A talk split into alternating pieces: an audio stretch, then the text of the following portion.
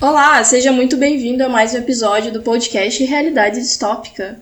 Eu sou a Mari e comigo eu tenho o Jordi. Tudo bem, pessoal? E nesse episódio que estamos quase fechando esse 2020, que por incrível que pareça passou mais rápido do que todo mundo pensava, pelo menos eu tenho esse sentimento. Já estamos fechando o ano e agora trazendo um episódio para falar sobre algumas das inovações em tecnologia que têm nos deixado, no mínimo, curiosos e ansiosos sobre o que nos aguarda no futuro.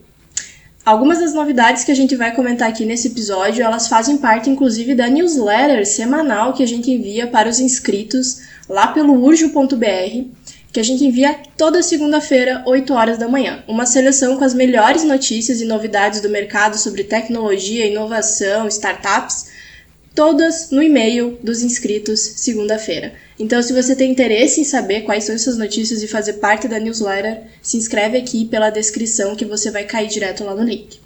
Falando um pouco sobre essas inovações, para mim, eu acredito que eu fiquei muito surpresa nessa última semana porque saiu a primeira patente de um produto que é uma carne cultivada em laboratório.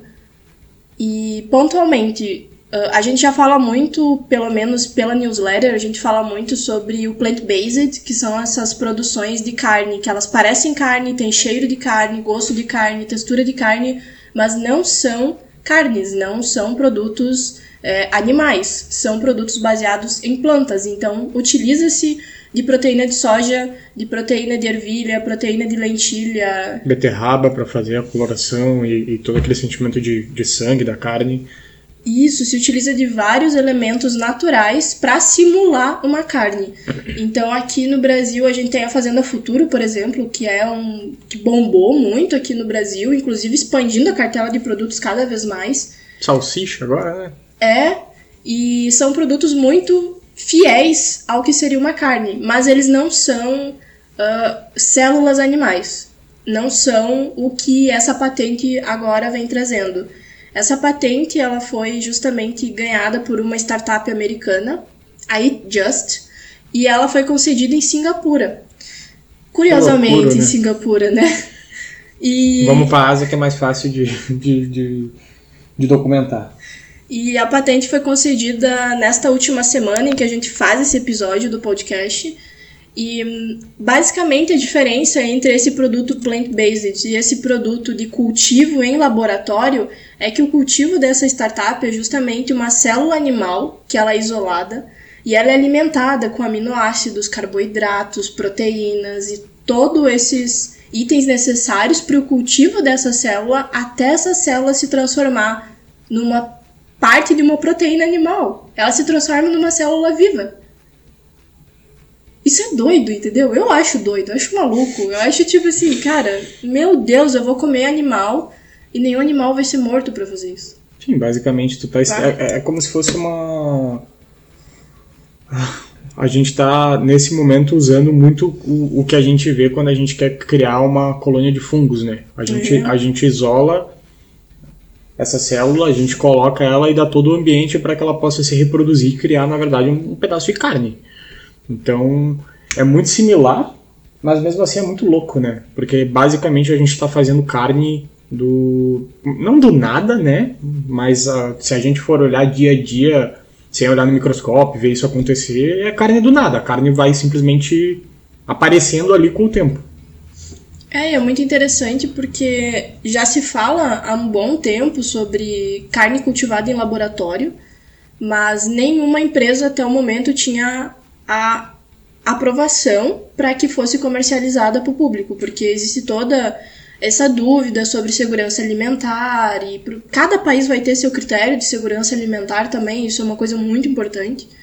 Então, aqui no Brasil a gente vai ter a Anvisa, por exemplo, em outros países vai ter outro, outros órgãos reguladores, e nenhuma empresa no momento tinha a abertura para vender esse produto para o público. Agora, essa, essa startup americana vai ter a aprovação para vender e eles estão com a expectativa que a aprovação saia logo para Estados Unidos e Europa. Então, especificamente nesses dois mercados focais agora que eles vão ter como objetivo, eles produziram um primeiro lote para mostrar a segurança alimentar do produto. Então é muito interessante porque eles fazem uns biogeradores gigantescos de mais de 1.200 litros de capacidade de produção e eles produzem esses, essas células com o tempo, vão cultivando elas até elas se transformar num pedaço de carne. E depois o consumo é seguro para alimentação, inclusive é, tem até menos vírus e bactérias do que uma carne de animal abatida em produção de, de em produção comum, regular. Então, é, é tudo mais interessante. Ocupa 99% menos terra, porque tu não precisa ter os animais ali vivendo e evoluindo, tu precisa ter um pequeno espacinho para evoluir aquela célula. Consome de 78 a 98 menos, por, menos água em produção, produz menos dióxido de carbono, enfim, é muita coisa interessante e se abre essa nova porta e uma discussão também para quem é vegano, que é vegetariano, que é ainda assim é uma célula de carne, não é um produto mais vegano. Se tu fala sobre os hambúrgueres plant-based, eles são veganos, porque eles não têm produtos animais. Mas essa célula cultivada em laboratório, ela é animal. Ela só não abate o animal essas pessoas vão consumir, será esse tipo de produto, mesmo sendo uma célula animal? É uma coisa que eu me pergunto, assim. 2020, 2000, acho que os anos 20, né? Os próximos 30 anos vão fazer a gente voltar nas, nas dúvidas e nas bases mais filosóficas que os grandes pensadores, sei lá, dos últimos 500 anos já tinham definido, a gente vai ter que repensar tudo de novo, né? Porque quando a gente fala sobre. Uh, muito sobre veganismo, tem essa questão de tipo, pô, eu estou me alimentando de outro ser vivo. Mas nesse caso, com esse método, isso já não existe mais. A gente é, tecnicamente é um ser vivo, né? Tu alimentou a célula, a célula é viva. Sim, mas muito do que muito do que é debatido sobre esse ponto é sobre a dor e o sofrimento intrínseco para fazer isso por em produção de escala. Sim. Então. E o abate muitas vezes desumano, né?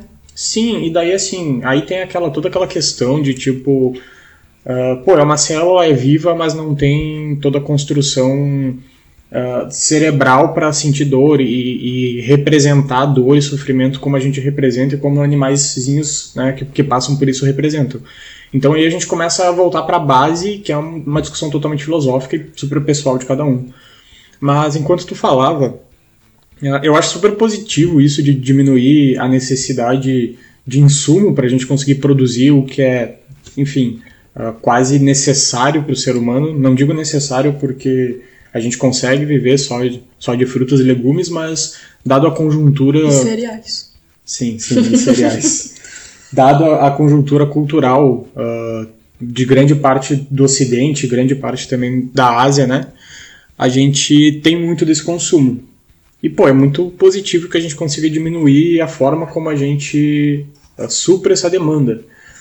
Mas tem um documentário na Netflix chamado Rotten, quando eles falam da indústria, uhum. indústria alimentícia, fala, traz várias questões. E uma delas, enquanto tu falava sobre a gente diminuir o uso e ter menos bactérias e vírus nessa carne, eu também lembro que num desses episódios eles abordam o tema de que uh, nós somos seres adaptáveis, nós evoluímos e somos adaptáveis. Então, quando a gente diminui o insumo de vírus, bactérias e, e qualquer tipo uh, de entes externos ao nosso corpo, uh, toda a conjuntura se adapta a isso. Então, como a gente acaba inserindo menos vírus e bactérias, a gente acaba tendo uma resposta imunológica mais fraca a isso e ficando mais exposto a isso. Então a gente acaba fazendo um movimento que é o ser humano se torna mais sensível a vírus e bactérias porque ele consome menos e fica imun imunologicamente mais fraco nesse quesito. Eu acho que isso é um ponto que tem que ser levantado para a gente saber como tratar, mas de maneira nenhuma tem que ser um ponto que vai frear essa inovação de, de ir para mercados, obviamente, né? Que é uma inovação muito boa. Mas, cara, são tantas questões quando tem uma inovação dessa, porque a gente não fala só de mercado, a gente fala de cultura, a gente fala de biotecnologia, a gente fala de adaptação cultural. Cara, é tanta coisa que, meu Deus, meu cérebro não acompanha. Mas é até interessante porque essa tecnologia, ela tá em desenvolvimento, tipo, 2013 para trás, assim, mais focado, assim, pelo menos. Meio que tudo que começou a mudar no mundo a partir de 2010, né? Tipo, as coisas mais loucas que aconteceram nos últimos 10 anos aí vieram a partir de 2010. É, e, e para eles, assim, no início da produção, Cara, era muito caro produzir um quilo desse tipo de carne produzir em laboratório, porque a tecnologia era muito cara. E hoje a tecnologia já está ficando mais acessível, não que seja barato de jeito nenhum. Então, ela pode ser vendida hoje no mercado com o preço de uma carne de frango premium, porque essa carne que eles estão produzindo no laboratório é uma proteína isolada de frango. Então, eles produzem carne de frango, ainda sem produção de carnes vermelhas, outros tipos. Então, hoje eles conseguem e eles vão conseguir comercializar esse produto deles, a carne produzida em laboratório, com o preço de um, um pedaço de frango premium de mercado. Então, não é acessível. Do mesmo jeito que se hoje você for comprar um plant-based no mercado, vai estar tá caro, entendeu? Vai ser tipo, dois pedaços de hambúrguer vão estar tá 20 reais, dependendo do, do mercado, é na faixa de 20 a 25 reais. É um valor caro para um produto desse. Então, hoje ele é mais uma experiência. Tu compra tem uma experiência de consumo através desse produto, e é isso. Não, não dá para consumir todo dia, não é um produto acessível, uh, não, não tem muito como nivelar isso no primeiro momento. Mas com certeza, com o avanço de empresas desse nível, agora no Brasil está chegando muita empresa plant-based, empresas tradicionais também estão começando a produzir seus produtos nessa linha, como Seara, que também está produzindo. Então, para mim, eu que sou uma pessoa que estou nessa fase de transição para vegetarianismo, por exemplo, é um, uma perspectiva muito interessante, sabe? Porque eu não tô parando de comer carne porque eu não gosto da carne. Existem outros motivos, entendeu? Tem gente que para porque não gosta mesmo, enfim. X, Y, Z motivos que são muito pessoais. Mas é uma perspectiva muito interessante. É uma questão que me anima. A primeira vez que eu comi, eu fiquei surpresa pra caramba, entendeu? O cheiro, a gordura, o gosto, tudo parecia carne de verdade, sendo que esse era 100% planta. Seu cérebro foi tapeado. Pois é, e esse é o interessante, sabe? Dá pra ter experiência de consumo de carne sem ser carne.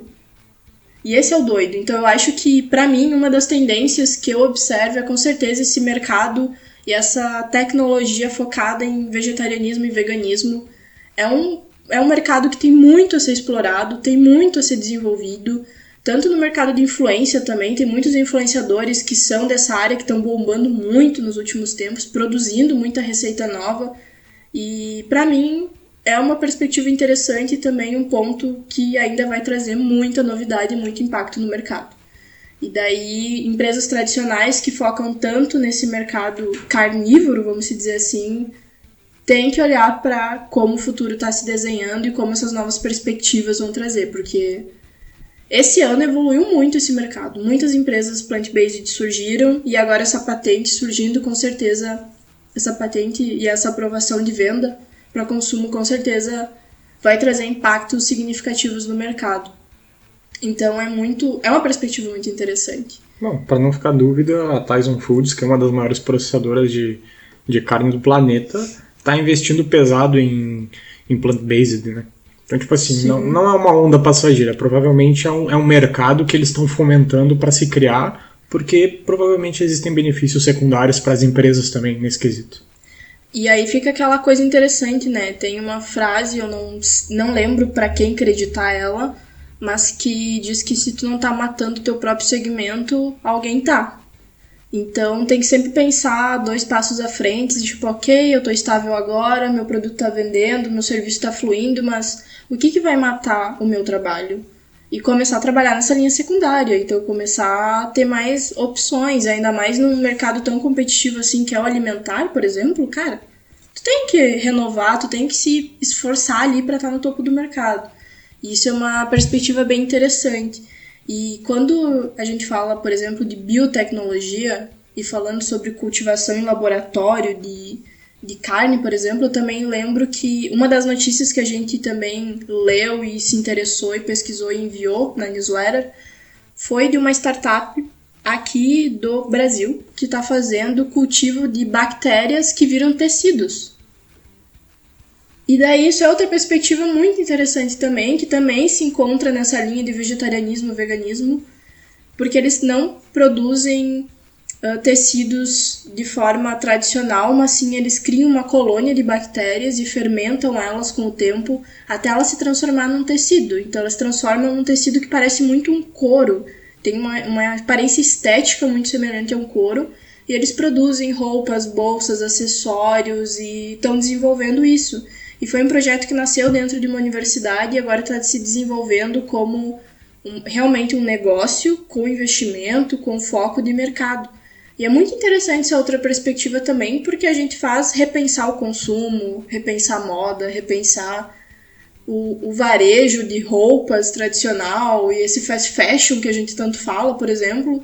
E também essa perspectiva de, tá, eu vou estar tá vestindo uma bactéria, entendeu? Que coisa curiosa, perspectiva interessante, sei lá, não consigo imaginar isso. O mais curioso é que isso vem da kombucha, né? algo que normalmente é, é muito associado a, a bebidas, a, a, comidas, e agora a gente consegue reimaginar olhando para vestimenta. E de, de uma forma também muito barata, né? Então tem um, tem um foco muito em, em escala e entender como isso pode ser feito em escala, mas quando a gente olha para esse panorama de biotecnologias de forma geral, nos últimos anos ele acelerou muito, ele continua acelerando, mas tem uma questão que eu acho que é um outro conceito muito paralelo que eu acho que vale aqui a, a citação, que é a biomimética, que é a gente está tendo cada vez problemas maiores, mais complexos e que de fato o que a gente tinha de solução não, não funciona mais, né? E daí a gente volta para a questão ali do fast fashion, que é a gente fazer a roupa barata, rápida, com uma qualidade mediana. Porca, né? é, mas assim, tava lá, entendeu? Para as pessoas. roupa que tu lavou na máquina a primeira vez manchou, entendeu? Não tem mais linha de costura, sumiu. Sim, mas, cara, era roupa enfim, para uma grande parcela da população que queria minimamente se vestir assim, com um, um pouco de estilo, né? Ah, e pensando também que muitas vezes usando uma mão de obra extremamente barata, sim, sub uh, respeitada, sabe? Que Não, é sub... quase escravidão. É escravidão. Entendeu? Uma escravidão moderna ali para produzir uma roupa que tu compra brusinha por 20 reais é porque alguém produziu por muito menos do que isso. Sim. Só que isso cria uma cadeia de problemas estrutural gigantesca. E aí a gente tem que começar a pensar em novas coisas, como essa questão aí da, da colônia de bactérias de kombucha, para conseguir fazer, dar volta nessa parada, né? Só que, cara, a gente pega essa inovação e a gente tem que começar a ver como ela pode se desdobrar. Legal que a gente consegue fazer ali com uma colônia um tecido, mas imagina isso como isso pode impactar se a gente começa a levar isso para interiores, se a gente começa a levar isso para vilas indígenas, entendeu? Essas pessoas que hoje uh, dependem e, e, e ficam com acesso escasso a diferentes tipos de produtos e serviços, entende? Então, assim, a gente pensa muito sobre mercado, sobre como a gente usa, mas existem realidades muito fora do que a vida num, num, centro urbano ou uma vida próxima a um centro urbano pode prover. E a gente precisa começar a pensar nessas inovações não da nossa perspectiva, mas eu sempre, eu sempre tento pensar usos inusitados para essas inovações. É que eu acho que durante um bom tempo eu pelo menos olhava mais a tecnologia e a inovação pelo lado mais bruto da tecnologia, assim. Então, tipo, impressora 3D, é, holograma, uh, essa perspectiva que a gente tinha de construir casas com impressora 3D também, que já era uma doideira imaginar isso. É, inteligência artificial, e blockchain, e aí vai uma lista de tecnologias que para mim são mais hard, assim, mais, mais brutas. Não necessariamente códigos, mas elas são tecnologias mais brutas, assim. Mas daí quando tu vai pro outro lado, que é a biotecnologia, por exemplo, é uma, é uma área mais, tipo, suave, na minha visão, em termos do entendimento da tecnologia, mas ela tem um impacto muito maior, na minha visão, porque ela afeta a gente como sociedade, mas no âmago do que é o ser humano, que é o nosso DNA, sabe? Quando a gente começa a falar, tipo, pô, beleza, vamos consumir esse frango produzido em laboratório. Vai ter alguma implicação no nosso organismo? Vai afetar alguma diferença no nosso organismo em relação a isso? Será? Não sabemos. E eu acho que isso é uma das grandes dúvidas também que, quem produz, ou no mínimo quem aprova o consumo, pensa na hora que esse produto chega na mesa. Pô, vai ter alteração isso? Ah, beleza. Uh, a gente vai falar sobre o uso de bactérias que antes a gente utilizava, que nem o Jordi mencionou, muitas vezes só no foco na comida, quando fermenta. Cerveja é uma fermentação também, por exemplo. Uh, essa carne produzida em laboratório, eles fazem como uma espécie de fermentação também. Então, são coisas que até então a gente imaginava de um jeito muito tradicional da operação. Afinal, a gente já tem um histórico muito longo com o uso de bactérias na alimentação e desenvolvimento de colônias positivas para o nosso organismo. E agora a gente vê numa nova perspectiva, com um novo uso, com um novo produto. E o quanto isso afeta a gente como ser humano, sabe? Eu acho que isso é uma coisa que eu penso muito e me deixa muito intrigada, sabe? Porque é um conhecimento que é mais difícil e mais seleto de adquirir essa parte da ciência de biotecnologia, por exemplo, do que se eu quero construir uma impressora 3D, sabe? Eu olho tutorial, eu faço curso, eu acho que me mentore e eu produzo essa impressora, sabe? Eu posso até comprar um kit pronto da impressora e produzir ela em casa e depois imprimir outras impressoras, sei lá eu, entendeu? Mas a parte da biotecnologia cara, é uma ciência mais fechada, sabe? E a gente tem pouco conhecimento sobre isso, e daí entra, por exemplo, toda essa parte agora de produção, por exemplo, da vacina contra o coronavírus, que também entra na parte de, de biotecnologia. E como que isso vai se dar pra gente, sabe? como que isso vai afetar no nosso organismo, na nossa vivência, no nosso DNA, nós como seres humanos? Pô, isso é uma perspectiva que mais me intriga e me deixa ansiosa para entender o futuro, sabe? Que é, é doido para mim pensar nisso, sabe? O que vai ser ser um ser humano em 2050, com, com todas essas mudanças que a gente vai sofrer nos próximos anos? Cara, e, e, e, aí tem um ponto, né? Mudanças biológicas afetam mudanças sociais. Sem dúvida, não dá para separar essas coisas. Mas trazendo por uma, uma experiência mais recente, direta, de tipo, como isso afeta a minha vida, é, quem está acompanhando a corrida da vacina sabe que existem diferentes tipos de vacinas e diferentes modelos de tecnologia para construir e desenvolver essas vacinas. Então, algumas têm que ser transportadas em quase 80 graus negativos, outras têm que ficar em temperatura ambiente. Só que para a gente ter uma discrepância de características na vacina final, a gente tem que ter uma discrepância de pesquisa de manipulação de vírus, de manipulação de tipo como isso vai afetar o nosso corpo e como vai agir dentro do nosso organismo.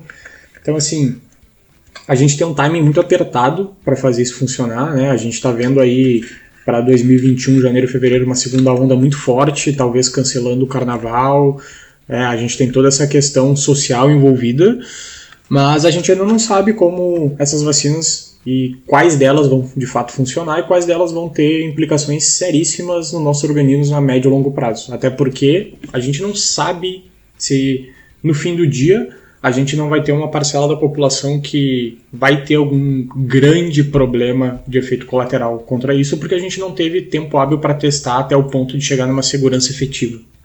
É, e é interessante que nesse momento que a gente grava o episódio, a gente já tem essa perspectiva de vacinação no Reino Unido, que já vai começar a ser feita a vacinação popular. Então, já vamos começar. A gente também tem a perspectiva de vacinação na Rússia e China, que são dois países que não estão esperando terminar totalmente o ciclo de testes da vacina para segurança social e eles já vão começar a vacinar.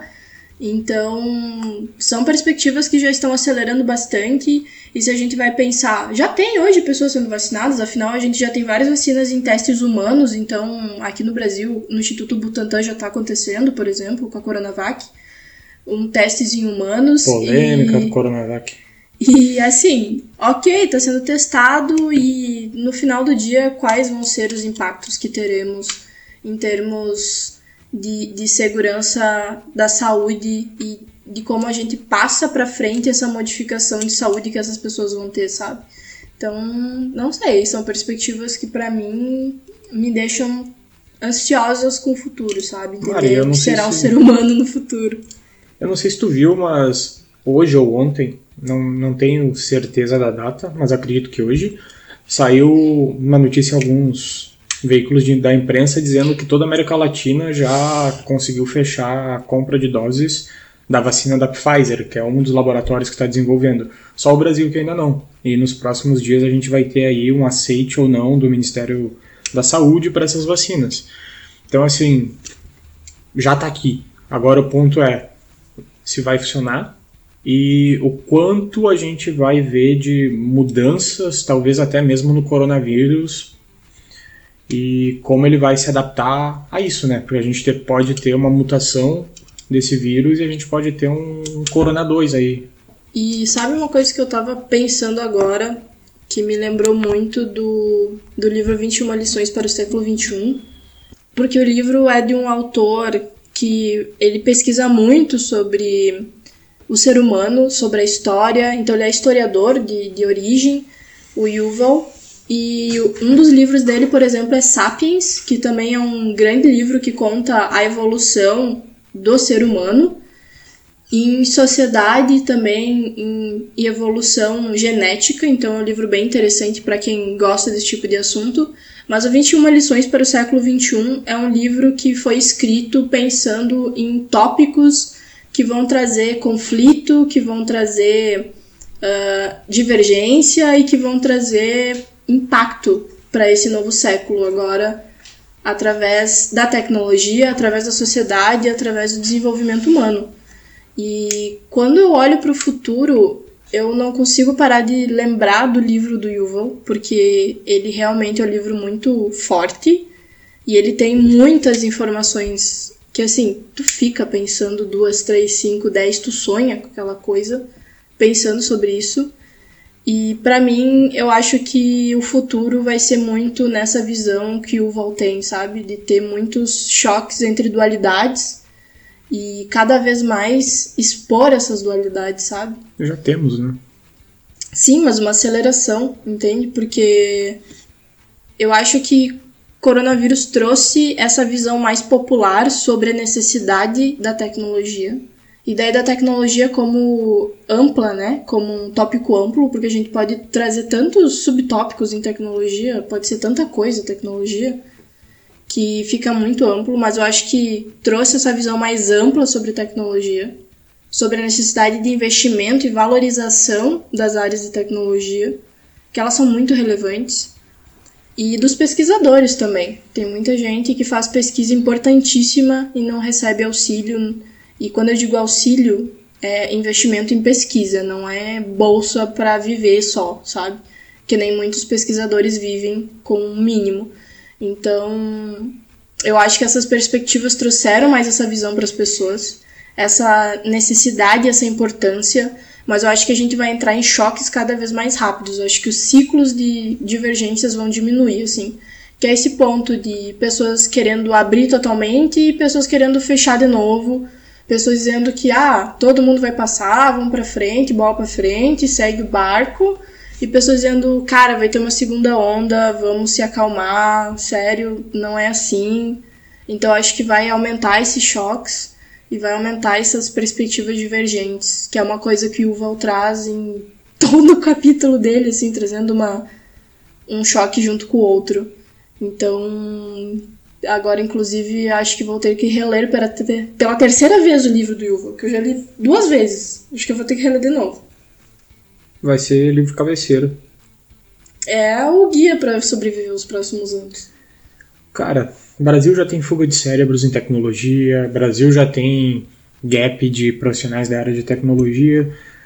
E com se a gente não, não muda uma visão estratégica brasileira, e, e aí eu falo de, de governo mesmo, de que nesse momento a gente precisa investir em tecnologia e deixar um pouco a, a, o que é grande parte do nosso legado, que é o agro, a gente precisa ter ele ainda, mas é estratégico, é pontual, é necessário e vai ser indispensável a gente ter um, um foco em tecnologia muito forte enquanto sociedade nossa sociedade vai ter que se tornar tecnológica.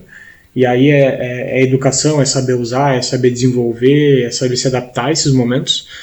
Mas, cara, sem dúvida, eu espero que a gente tenha mais choques como esse, porque eles são muito traumáticos, de um lado, são muito ruins de se passar, né? Mas eles são muito necessários para que a gente faça progresso. Não vai existir progresso sem a gente passar por, por mais choques desse quesito, porque naturalmente nós, como seres humanos, entramos em zonas de conforto. Então eu entendo que não vai ser agradável, mas eu entendo que aconteça logo porque a gente precisa disso. É, com certeza acho que ainda passaremos por muitos capítulos dessa novela que se iniciou em 2020 e sem dúvida ainda vai se estender para 2021. E vamos acelerar com tecnologia. E também visualizando que tecnologia não é feita só no Vale do Silício, né? Tem muitos outros lugares produzindo tecnologia, expandindo inovação e fazendo muito impacto através dessas inovações que são feitas muitas vezes de forma quase amadora, como por exemplo é tecnologia CRISPR. Mas isso é papo para outro episódio. Então, muito obrigada por escutar mais esse episódio do Realidade Distópica. Agora, já quase finalizando 2020, ainda teremos poucos episódios do nosso podcast restando para esse ano, mas 2021 está aí para trazer novos desafios para todos nós. Eu espero que você planeje, que você estude e leia 21 lições para o século 21, que com certeza será um bom guia para entender como conseguir sobreviver, atuar e prosperar nos próximos anos. Então, muito obrigada e nos vemos no próximo episódio.